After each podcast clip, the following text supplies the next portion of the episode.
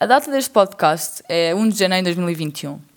Eh, eu já tinha decidido começar um podcast há para aí uns 3 meses, mas nunca começava, estava sempre a adiar o, o, pá, o começar.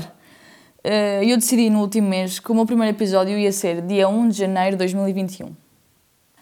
A quem está a ouvir, provavelmente viu o título do, deste episódio, que é episódio especial.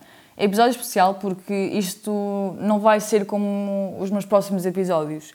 Hoje é um dia é um dia especial depois de um ano muito difícil e eu queria que a mensagem fosse uma diferente. 2020 foi um ano marcante para todos, cada um à sua maneira, como, como é óbvio. Uh, perdemos muitas pessoas, mas em contraste vai haver muitos que vão ficar conhecidos no livro de história como bebés de Covid-19. Destacou-se mais do que nunca as desigualdades de raças, algo que, que nos choca que ainda haja no século XXI, mas ok. Uns ganharam peso e outros perderam.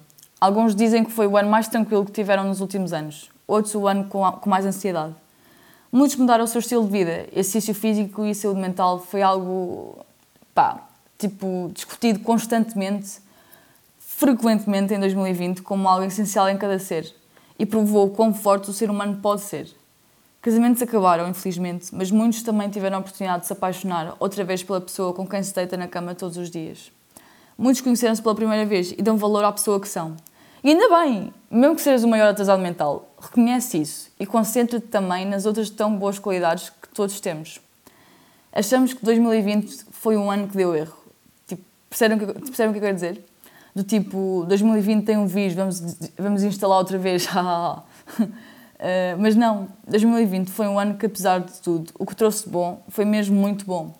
E é isso, eu só tenho que dizer obrigada a 2020 e a todos os que participaram nele e que venha 2021.